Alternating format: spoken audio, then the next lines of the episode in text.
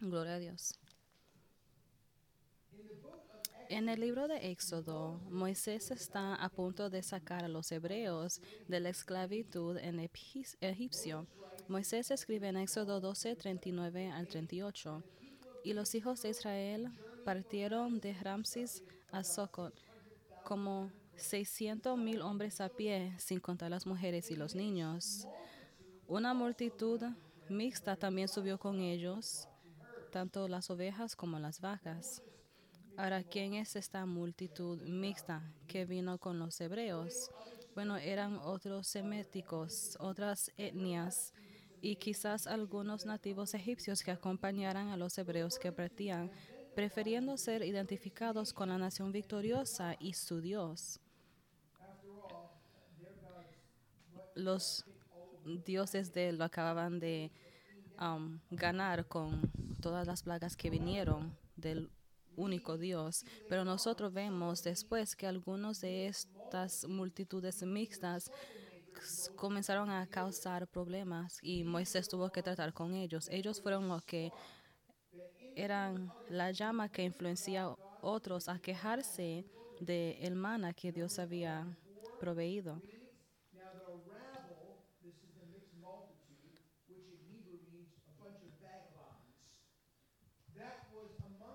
En Números 11:4 dice, esta es la multitud mixta de hebreo que, que habían entre ellos tenía un gran deseo y el pueblo de Israel también volvió a llorar y dijo, oh, si tuviéramos carne para comer, nos acordamos del pescado que comíamos en Egipcio, que no costaba nada, los pepinos, los melones, los las cebollas, el ajo, pero ahora nuestra fuerza se ha secado, no hay nada más que el maná para mirar.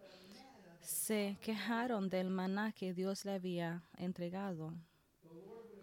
El Señor eventualmente le iba a dar la carne que buscaban en números 31 a 33.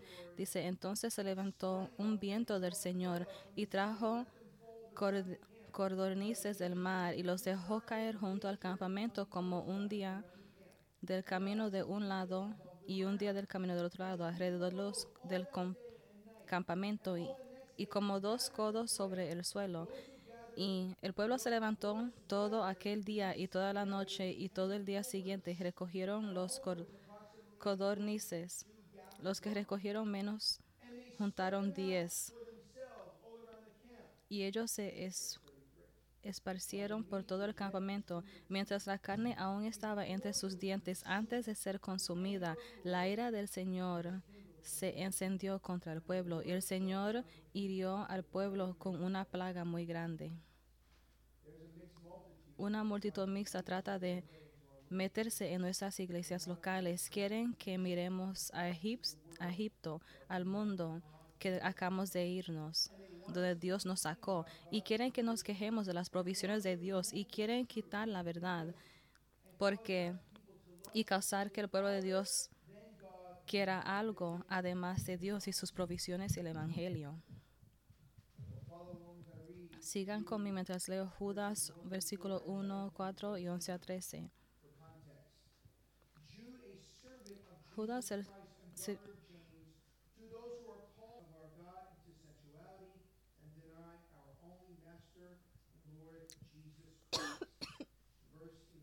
versículo 11. Hay de ellos porque han seguido el camino de Caín y por ganar dinero se lanzaron al error de Balaam y perecieron en la rebelión de Core. Estos son los escollos ocultos en los agapes de ustedes cuan- cuando banquetan con ustedes sin temor, ap- apacetándose a sí mismo. Son nubes sin agua, lavadas por sus vientos, árboles de otoño sin fruto, dos veces muertos y desarraigados. Son olas furiosas del mar que arrojan como espuma su propia vergüenza. Estrellas entrantes para quienes las oscuridad de las tinieblas ha sido reservada para siempre. Este es en parte 2 de un sermón. Si han no han escuchado parte número uno, lo pueden buscar en el internet. Tengo cinco ilustraciones para compartir con ustedes de versículo 1, 11 a 13 para ayudarnos a detectar los apóstatas. Ilustración número uno. ah, arrecifes ocultos sin previo aviso. Versículo 12a. Ilustración número 2. Nubes huecas sin lluvia. Versículo 12b. Ilustración 3. Árboles sin cosecha, sin fruta. Versículo 12c. Ilustración 4. Fuertes olas sin vida. Versículo 13a. Ilustración 5. Estrellas sin esperanza y sin dirección. Versículo 13b. Y esta mañana continuamos en la epístola de Judas y sus ilustraciones acerca de los apóstatas mirando a la creación de Dios. Y si no saben lo que es un apóstata, esos son esos que han abandonado la fe que profesaban. Son rebeldes de la verdad.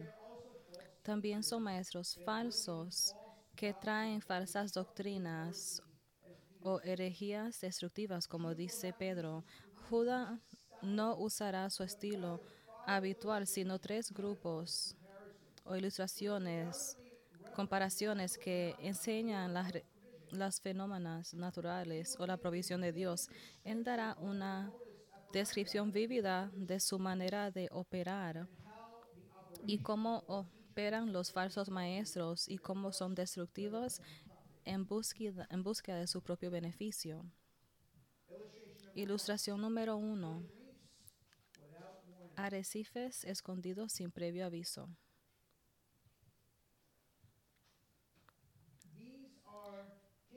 Estos son los arrecifes escondidos en los banquetes de amor que se festejarán contigo sin miedo. Algunos piensan que Judas está refiriendo a manchas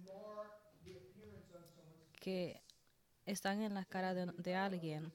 En 2 Pedro usa eso como manchas en la iglesia. Pero la palabra original es arrecife de un obstáculo peligroso oculto, rocas debajo del mar que causan naufragios. Son destructivos. Vemos en Hechos 27, 17, 18, el apóstol Pablo estaba a punto de ser de naufragar en una tormenta, temiendo que iban a chocar en Sirtis. Bajaron el tren y así fueron conducidos. Fueron sacudidos violentamente por la tormenta. El próximo día comenzaron a botar cosas del barco. Estaban cambiando de lo peor de una condición favorable, disculpen, o destruirse. En la tormenta ellos no querían que se rompa la barca. Ellos estaban temiendo por sus vidas. Así que Judas está ilustrando precaución de los maestros falsos y sus doctrinas.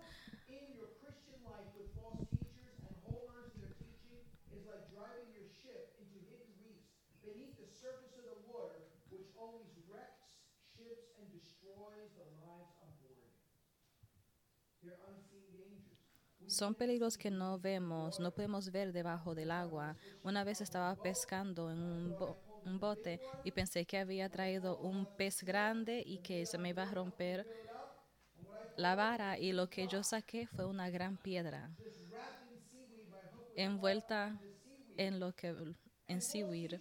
Y los maestros falsos son así, pero describidos como escondidos en el agua, y Judas dirá dos veces que están muertos. Él en versículo 4 escribió que ciertas personas han entrado sin que se den cuenta. Y esos están escondidos que antes fueron designados por esa condenación que perversan la gracia de nuestro Dios en soledad y niegan a nuestro único Maestro y Señor Jesucristo arrecifes ocultos entrando desperfectamente, gente impía. Los falsos maestros son terroristas espirituales que entran al pueblo de Dios y se mezclan como cameleones. En 2 de Pedro 2.1, Pedro escribe que en secreto introducen heresías destructivas y las herejías son enseñanzas falsas no ortodoxas que violan la palabra de Dios, como negar la Trinidad o las dos naturalezas de Cristo como Dios y hombre, negando que las escrituras son infala- infalibles e infalibles.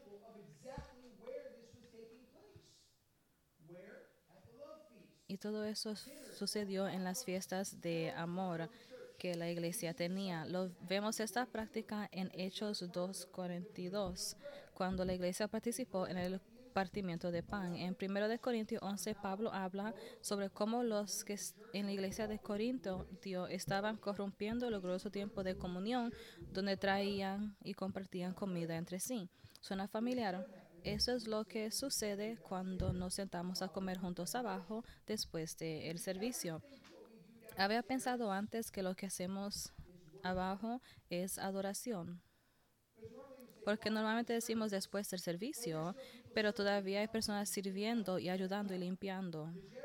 ¿Alguna vez consideró que eso era adoración ante Dios sentándose comiendo juntos? Es adoración a Dios. Hay más que está sucediendo cuando estamos comiendo, estamos hablando, estamos aprendiendo uno del otro, están ministrando uno al otro. Veo que a veces oran juntos, escuchando que otra persona hable la palabra de Dios, escuchando que hablen de sus vidas, conociendo uno al otro. La iglesia se trata todo de hacer, de vivir el uno al otro y lo que hacemos abajo es aplicando eso y eso es lo que hacen, lo que estaban haciendo en las fiestas de amor, es adoración a Dios. Los comentadores se dividen si la cena del Señor era parte de la fiesta de amor o si fue algo separado. Creo que fue incluido porque el apóstol Pablo está dando instrucciones a los corintios y le acusa en versículo 12, 20 a 22 diciendo cuando os reunís no es la cena del Señor que coméis, porque al comer cada uno sigue adelante con su propia comida. Uno pasa hambre, el otro se emborracha. ¿Qué? ¿No tienes casas para comer y beber? ¿O desprecias la iglesia de Dios y humillas a los que no tienen nada? ¿Qué te diré? ¿Te felicito en esto? No, no lo haré. Las facciones, los grupos o cliques presentes en la iglesia se reúnen para comer. Eran tan escandalosas que era difícil verlo como la cena del Señor. Era un tiempo de celebración, pero ellos se burlaban de la cena del Señor. Los pobres venían a comer, pero todavía tenían hambre. Como los ricos que escondían su comida, los pobres eran tratados como Lázaro en la puerta en Lucas 16. Y si eso no fuera suficiente, habían algunos que se se emborrachaban. Ellos pretendían ser pastores, pero solamente se encargaban de sí mismos y consumían de las ovejas mientras los necesitados um, fueron ignorados. La misma presencia de esos hombres en esas reuniones era ofensiva. Era un cáncer vendido a los cristianos verdaderos que los iba a afectar negativamente. Estos hombres no tenían ningún lugar de honor en la mesa, no eran parte de la verdadera iglesia de Cristo, eran sociables, influyentes y persu- persuasivos, así que podían convencer a otros. Eran como conductores ebrios en el camino que se desviaban hacia el carril del pueblo de Dios y a menos que sean expulsados iban a causar víctimas. He escuchado veces que muchos que manejan borrachos matan a otros y viven. Escuchó un amén por allá atrás.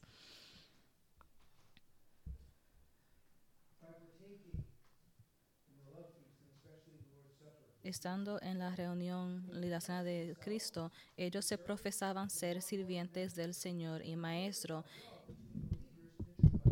y que eran partes del cuerpo de Dios, que Cristo murió para ser su novia, pero ellos no eran ninguno de estas cosas, sino eran feos, malignos, falsos pastores. Estos hombres eran los que estaban pretendiendo ser pastores. Estaban pretendiendo, no eran pastores, no temían a Dios ante sus ojos, que era el principio del conocimiento. Ezequiel 34, 2, 4 dice, así dice el Señor, ah, pastores de Israel, que os apacentáis. ¿No deberían los pastores alimentar a las ovejas? Coméis la grosura, os vestís de lana, sacrificas las golas, pero no le das de comer a las ovejas. No las fortaleces, los débiles no ayudas, no los curaste. A los heridos no vendaste, no vendaste a los descarriados. Eran como los fariseos que pretendían ser mejor ante las otras personas. Y el Señor, nuestro pastor, los llama. El verdadero pastor hacen lo opuesto. Traen el Evangelio a los santos para edificarlos y a los pecadores en Evangelio. No son malos, pero son gentiles. Son amables, animan y reprenden, edifican y corrigen, reúnen las ovejas y ahuyentan a los lobos. De manera similar, Jesús dijo en Juan 10, 10, 14, el ladrón no viene sino para hurtar, matar y destruir. Aunque algunos creen que es una descripción de Satanás, sino que es de los falsos pastores que son energizados por Satanás. Jesús continuó, yo vine para que tengan vida y la tengan en abundancia. Soy el buen pastor y el buen pastor da su vida por sus ovejas. Él fue contratado para encargarse de las ovejas que le pertenecían a otro y no un pastor que no es dueño de las ovejas. Ve que viene el, el lobo y sale corriendo. Él huye porque él es contratado y no le importa de la oveja, no un poco. Eso le importa que le paguen. Soy el buen pastor, yo conozco a los míos y me conocen a mí. Él se sacrifica, sacrifica a sí mismo por las ovejas. El buen pastor se sacrifica por las ovejas. El pastor falso sacrifica a las ovejas para, por sí mismo. Y el verdadero pastor es Cristo, que dio su vida por todos nosotros que somos sus ovejas. Pero el principal aquí es que Pastor Peter y yo no vamos a gastar en encargándonos de sus almas y no usándolo a ustedes por nuestras necesidades. Y eso es lo que hacen los pastores falsos. ¿Cuántos evangelistas en la televisión quieren sacarle dinero a las personas para ellos llevar, quedarse con el dinero? Pintan a los cristianos como unos mentirosos y que odian a, a los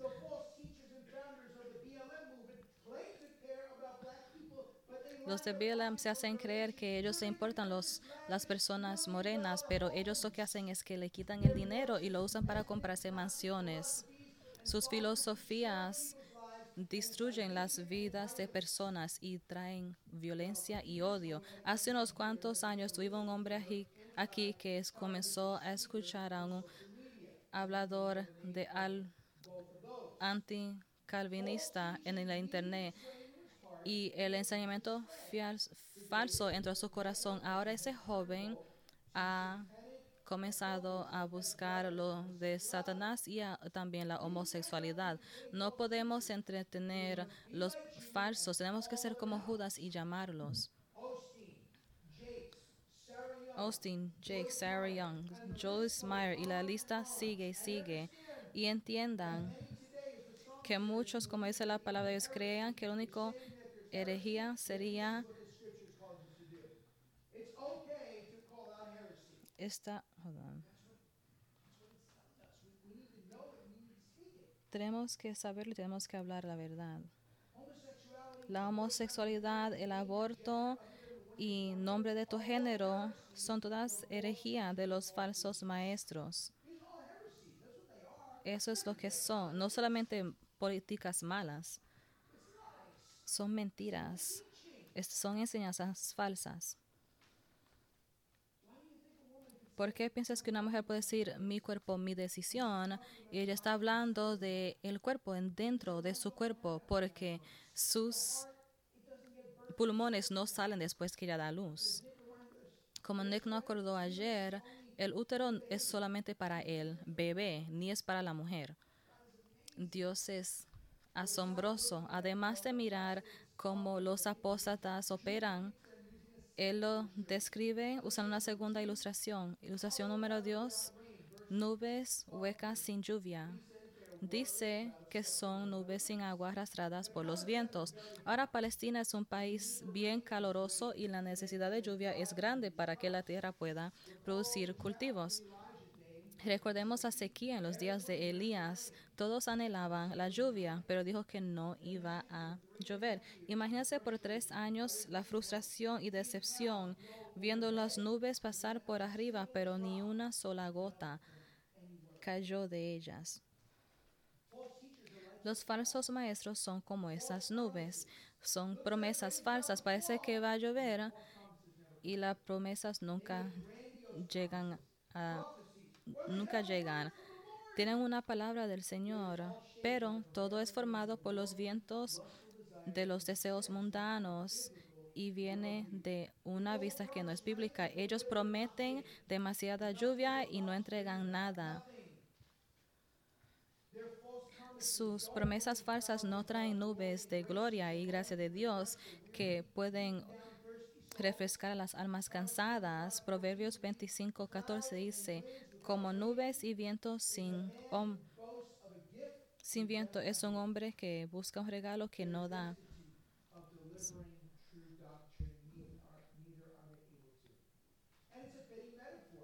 Es una metáfora. Efesios 4, 11 a 13. Pablo contrasta cómo Cristo ha dado ofic- oficios ministeriales a hombres llamados por el Espíritu para equipar a los santos para la obra del ministerio, para edificar a los santos hasta la madurez. Esos maestros quieren privar a los verdaderos creyentes de la verdadera agua nutritiva de la palabra para que ellos no crezcan ni maduren en Cristo. Ellos prefieren que los verdaderos creyentes sean llevados de un lado al otro por el viento de la doctrina. El verbo que Pablo usa acá para arrastrar, para fero, significa conducir o alejar de la verdad y está relacionado al verbo que Pablo usa para arrastrar, que significa de cargar acá y allá. ¿Puede un maestro falso madurar la fe de un cristiano por la mayor parte? No, pero aún un, roto, un reloj roto es- está correcto dos veces al día. Así que hay veces que se dicen algo que es cierto, pero solamente porque alguien tiene dinero real con dinero falso no significa que deberíamos de hacer negocios con ellos. No podemos seguir estas nubes. Como el Pastor Peter y yo tenemos la responsabilidad de estar mirando para que ciertas personas no entren sin que nos demos cuentas y cuidamos contra los maestros falsos para que no arrastren de uno de un lado a otro por la doctrina falsa. Los creyentes más jóvenes quizás confían demasiado cuando alguien nuevo viene a la iglesia que parece tener un conocimiento bíblico e intentan de traer a los atraer a los cristianos nuevos. Segundo de Pedro dice, Tú pues amados sabiendo esto de antemano, cuídense que no se dejarán llevar por el error y pierdan su propia estabilidad. Dice que crezcan en el conocimiento de nuestro Señor y Salvador Jesucristo. Le voy a sugerir esta mañana estén en, el cuerpo de Cristo, especialmente siendo intencional. Vengan a estudio bíblico en la mañana. Quiero ver que esté lleno al estudio bíblico. Ahora mismo estamos teniendo nuestros comida y milagros. Esté en un grupo de, dis- de discípulos. Esté entre otros cristianos y aprenda de ellos. ¿Cómo puedes estar demasiado ocupado en tu vida para estas cosas? Yo entiendo. No podemos ser parte de todo pero organice su vida con Cristo y su iglesia en el centro. Los apóstoles son como... Él sigue en la ilustración número 3. Son árboles sin cosecha y sin fruto. Son árboles sin fruto a finales de otoño, dos veces muertos, arrancados de raíz. Judas comparó los falsos maestros a árboles que parecían que estaban supuestos a dar frutos en otoño, pero no lo hicieron. Iba a venir la cosecha y llega el otoño, pero no hay ninguna cosecha. ¿Puede alguien ser más infructuoso que luego, como el identificado de estar dos veces muertos, no pueden traer frutos, son incapaces? La foto es que son sacados por la raíz Y solamente Cristo nos puede hacer dar fruto. Si no estamos conectados a Cristo, no podemos dar fruto. Son como los impíos que serán echados al infierno. Como dice Salmo 1, no solamente están espiritualmente muertos en esta vida, pero después de esta vida están acumulando ira para sí mismos. En el día de la ira, cuando Dios se manifestará en su juicio. Clemente Alexandra dijo que esos falsos maestros estaban dos veces muertos, una vez cuando pecaron por transgredir y una segunda vez cuando fueron entregados al castigo según los juicios predestinados de Dios. Ellos solamente están amontonando y añadiendo a su, su lista y esa lista nunca será borrada. Dios derramará su ira, ira sobre ellos. No hay fruto en su vida y Dios lo ve. Dios ve que no, puede, no tienen fruto, así que seguir sus doctrinas solamente puede llevar a uno a vivir una vida sin fruto. Piensa en todos los árboles sin fruto, todas las religiones que enseñan que uno puede ganar la salvación, que no necesitas la gracia de Dios. Acuérdese en Marcos 6, 12 a 14, cuando Cristo maldijo a la higuera por no tener higos, y viendo de lejos una higuera con hojas, fue Jesús a ver si encontraba algo en ella. Cuando llegó a él no encontró más que hojas, pero no era la temporada para los higos. Y le dijo que nadie vuelva a comer fruto de ti. Y oyeron los discípulos. No era la temporada de los higos, porque maldijo el árbol que no tenía higos, sino era um, la temporada. Bueno, me alegro que hicieron esa pregunta. Porque seis semanas antes de la temporada de los higos habría una cosecha de pequeños nudos, no los higos reales, sino que una especie temprana, además de las almendras que se comerían por los campesinos cuando tengan hambre. Cuando maduran, se caen. Estos higos precursores se llamaban tzoquash en árabe palestino. Eran apariencia completamente formada del que venían los higos en seis semanas, y que se aparecían temprano y luego se caían y los higos verdaderos se aparecían. Hojas sin ningún tzoquash es una señal de que no tienen higos. Dios no encontró nada más que hojas sin ningún socash. Él sabía que una higuera absolutamente desesperanzada e infructuosa. Y así dijo, todos los creyentes tienen fruto, pero falsos maestros solo tienen hojas para mostrar, pero también tratan de convencer que sus hojas son fruto. Y sí engañan muchos. Jesús, hablando a los discípulos, dijo en Juan 15, 2, todo sarmiento que a mí no da fruto, Él lo quita, y todos los sarmientos que dan fruto, lo poda para que dé más fruto. Toma rama infructuosa y la quita por el viñador.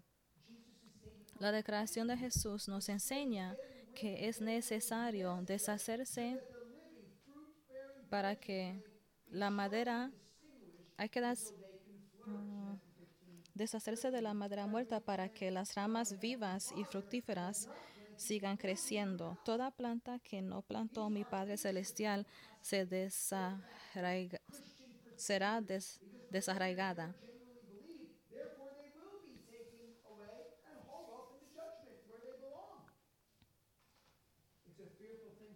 Es una cosa temorosa caer en las manos vivas, manos de un Dios viviente. ¿Cómo será para los falsos maestros? Especialmente, imagínense el juicio para estos maestros, porque serán juzgados con más con juicio más estricto, como dice en Santiago 3.1. ¿Eres engañado por falsos maestros? ¿Has sido engañado alguna vez? ¿Aprendes doctrina aquí con nosotros para evitar que seas engañado? Por falsos maestros.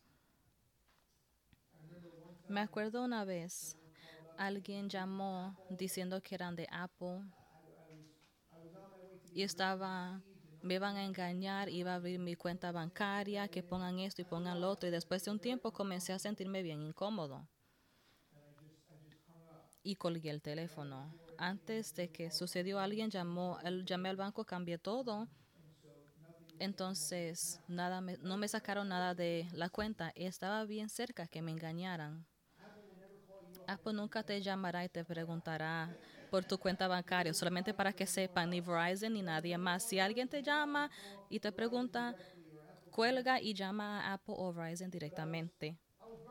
Pero yo estaba bien cerca a que me saquen mucho dinero de mi cuenta. Él estuvo bien cerca de engañarme. Y si eso puede suceder financieramente en lo físico, ¿cómo más puede suceder para nosotros espiritualmente si no tenemos cuidado? Si no sabemos lo que es cierto, será bien fácil ser engañado por eso que es falso. Nunca diga que no me puede suceder a mí.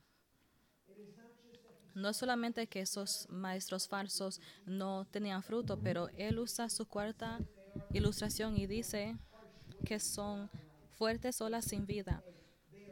Son olas salvajes del mar que arrojan la espuma de su propia vergüenza. Un comentarista dice, si bajas a la orilla del mar en un día, en invierno, a veces las grandes tormentas y las olas rompen contra la costa y arrojan pisar a la playa todos los restos flotantes y desechos, básicamente los escombros, cualquier basura que en el mar es vomitado sobre la tierra. John MacArthur dijo, a pasar de todo su sonido, furia, acción y esfuerzo, todo lo que hacen es remover la suciedad, lodo, lodo y inmundicia que depositan a la orilla. Son problemáticos de esta manera, de tres maneras. Son almas inquietas.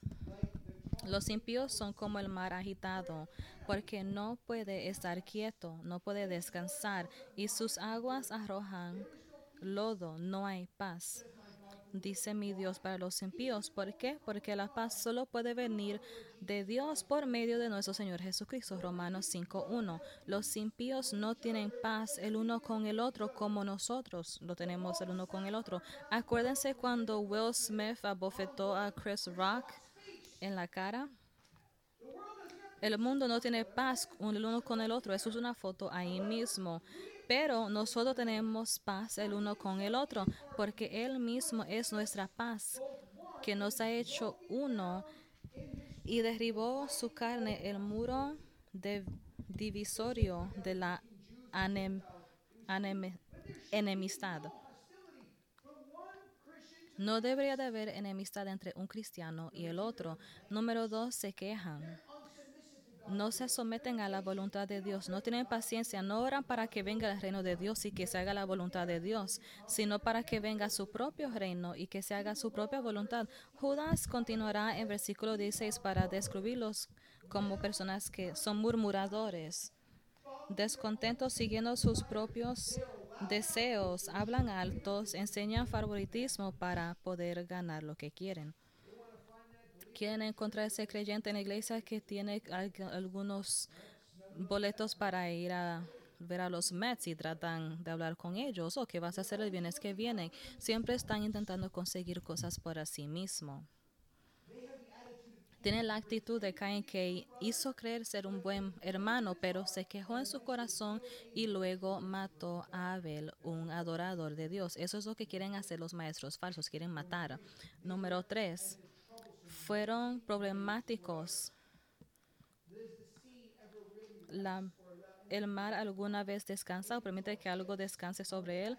Puede sacudir barcos, hacer rodar los pasajeros de un lado al otro como borrachos. Puede enfurecerse y devorar tanto barcos como hombres. Creo que hay un, un barco llamado el Titanic que está en el, en el bajo del parte baja del mar que dijeron que ni Dios podía um, hundir ese, ese barco. Estos seductores espirituales eran inquietos y turbulentos. Como dice Proverbios 4:16, Salomón había, habla de ellos. No pueden dormir a menos que hayan hecho mal. Se les roba el sueño a menos que hayan, hayan hecho tropezar a alguien.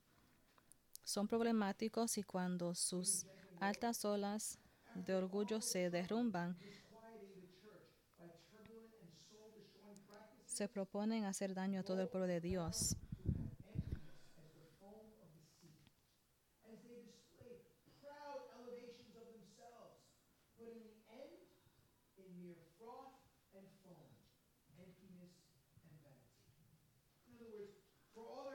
Por toda su arrogancia y su turbulencia, ellos solamente son espumas,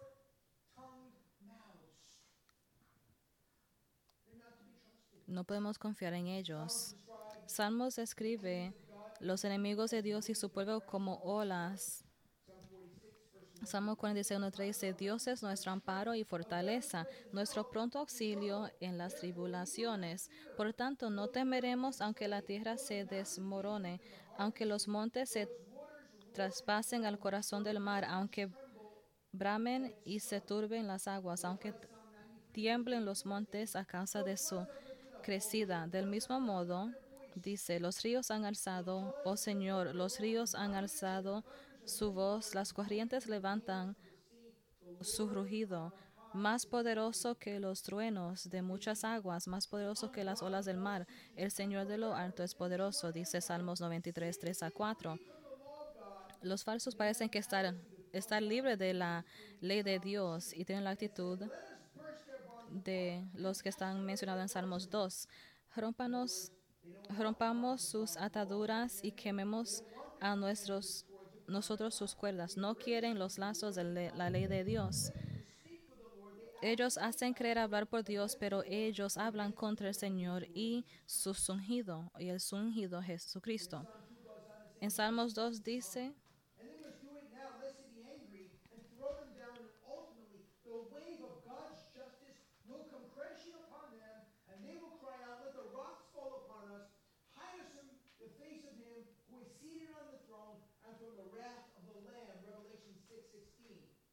Apocalipsis 6:16.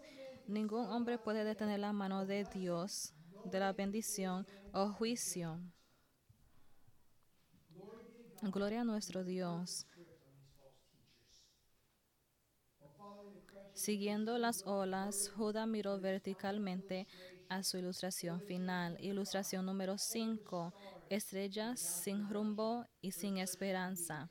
Versículo 13b. Estas son estrellas errantes para quienes la penumbra de la oscuridad total ha sido reservada para siempre.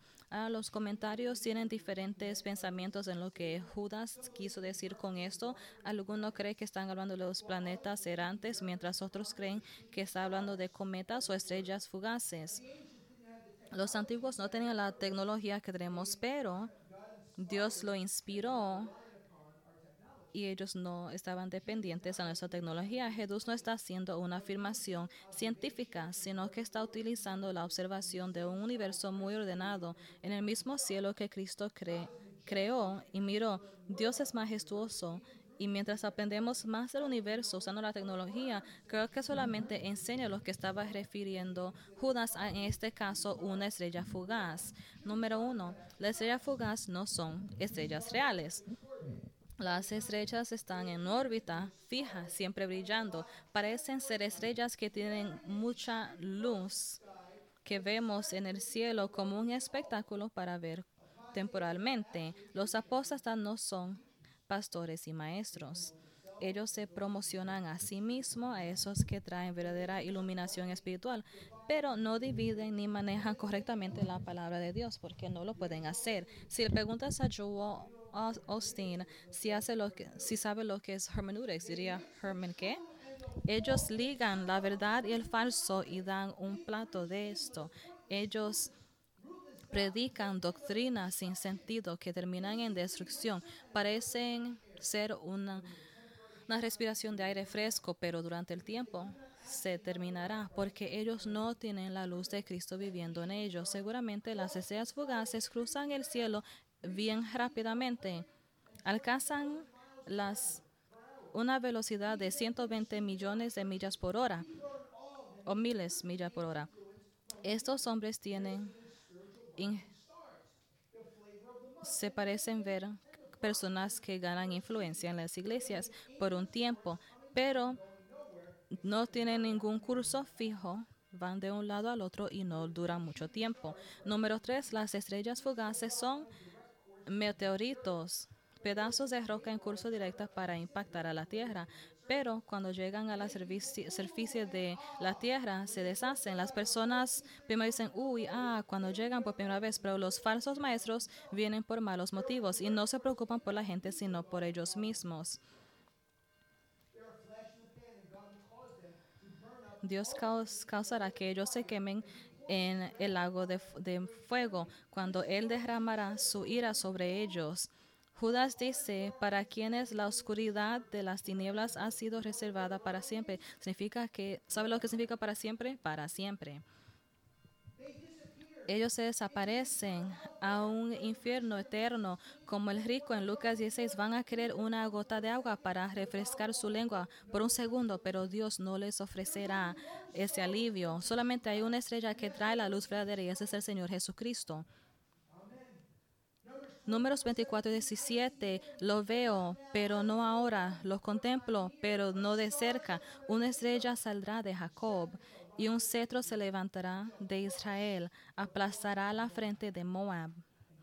Cristo aplastará la frente y todo el cuerpo de los apóstatas y los falsos maestros en un infierno eterno. Juan escribió en Apocalipsis 21, 22 a 27. Yo no vi el te- templo en la ciudad, porque el templo es el Señor Dios Todopoderoso y Cordero. La ciudad no tiene necesidad del sol ni de, lu- ni de luna que la ilumine, porque la gloria de Dios la alumbra y la lumbrera es el Cordero. A su luz andarán las naciones y las reyes de la, los reyes de la tierra traerán su gloria a ella. Nunca se cerrará el día y aquí no habrá noche. Traerán a ella gloria y el ho- honor de las naciones, pero nada inmundo entrará jamás en ella, ni nadie que haga abominación. No solamente los que están inscritos en el libro de la vida del Cordero. Allí estarán los santos, allí estarán los verdaderos maestros, pero los falsos no estarán escritos en el libro de la vida, estarán en el infierno. En conclusión, estas imágenes son bien vívidas. Las ilustraciones son gráficas y son así por una razón. ¿Cuál es la razón? Judas pinta ese cuadro para darnos lentes para ver la brevedad de un problema serio que estuvo en la iglesia durante su día y nuestro día. Los maestros falsos quieren ser la ramera con la novia de Cristo y Cristo no aceptará eso. Muchos hoy, como los que enseñan los pastores romanos, entretan a los sacerdotes romanistas, pretenden convertir una hostia y vino en el cuerpo y la sangre reales de Cristo. El pentecostalismo y el movimiento de la palabra de fe, las promesas de nueva revelación, son un centavo en la de docena.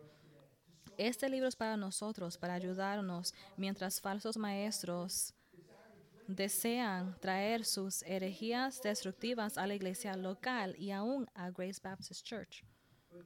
Pero Judas nos ha advertido acerca de ellos, así que como Pastor Peter y yo nos gusta mirar sobre, velar sobre ustedes, aconsejamos, predicamos la palabra de Dios fielmente. Los lobos a veces atacan a las ovejas por los más débiles. No están tan fijos en la teología.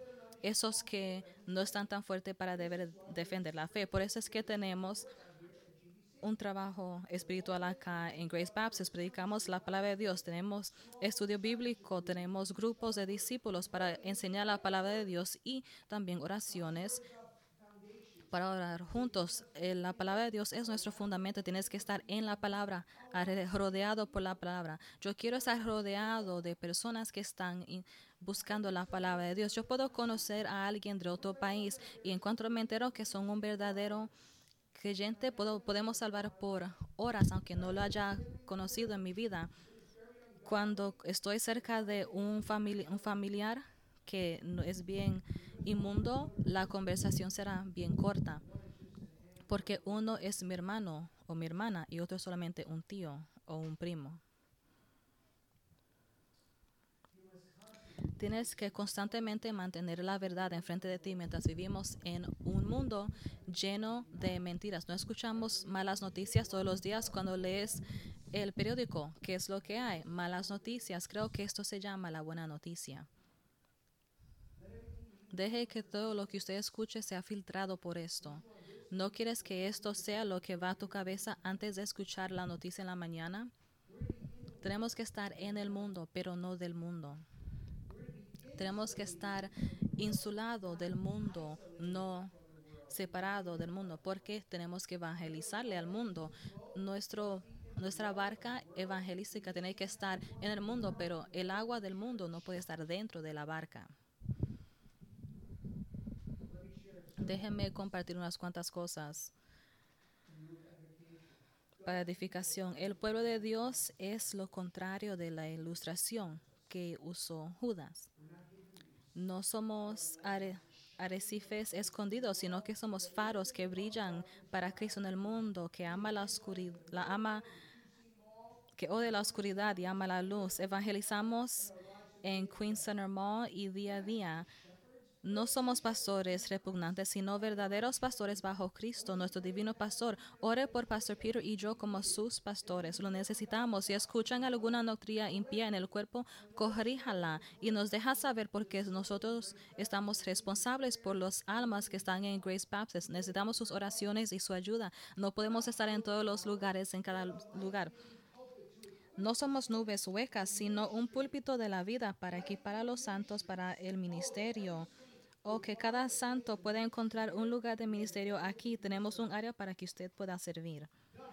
No somos árboles sin cosecha, ministerios infructuosos, pero fructíferos que exaltan a Dios, equipan a los santos y evangelizan a los pedidos. No olas fuertes, sino que el agua viva de la palabra de Dios que lleva a los santos para que sean como Cristo. Nos ayudamos uno al otro para crecer. ¿Estás demasiado mm, ocupado para participar con el pueblo de Cristo? ¿Estás demasiado ocupado para tus hermanos acá? Si lo estás, estás demasiado ocupado en tu vida. Y no tienes balance y tienes que arrepentirte y amar a los santos en maneras prácticas. Dar una llamadita. Comuníquese con ellos. Ah, pero no sabes lo que hago de día a día. Todos tenemos algo que hacer en lo que hace usted cada día. ¿Dónde están los santos?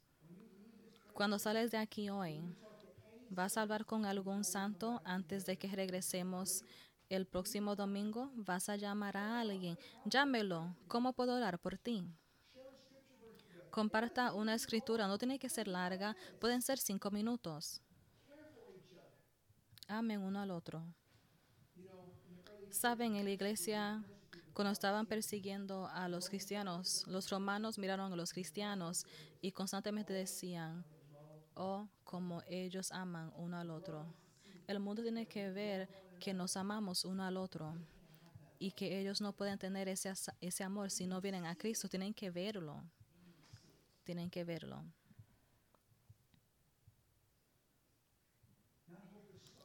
no estrell- estrellas sin esperanza, sino viviendo y adorando para glorificar a Dios para siempre. Tenemos la verdadera luz de Cristo brillando en nuestras vidas en un mundo que odia la luz. Ayer un hombre nos gritó cuando estábamos en la clínica de aborto sobre cuánto Él nos odia y cuánto no, es- no podemos hablar con Él, aunque Él puede hablar con nosotros.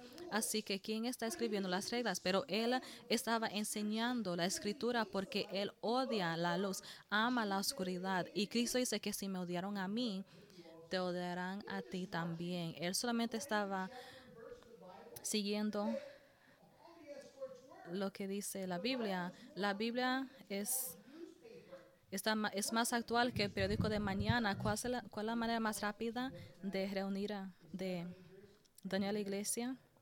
Esa falsa doctrina, pero no debería de afectarnos. Si no eres nacido de nuevo esta mañana, eres el, Arrecife escondido, la nube hueca, un árbol sin cosecha, dos veces muertos espiritualmente, la ola dura y una estrella sin esperanza para quien la oscuridad de la oscuridad absoluta ha sido reservada para siempre, que es el infierno eterno. El Señor te ordena este día que te arrepientas de tu pecado y que confíes solo en Él y Él te podrá mantener por toda eternidad. Oremos.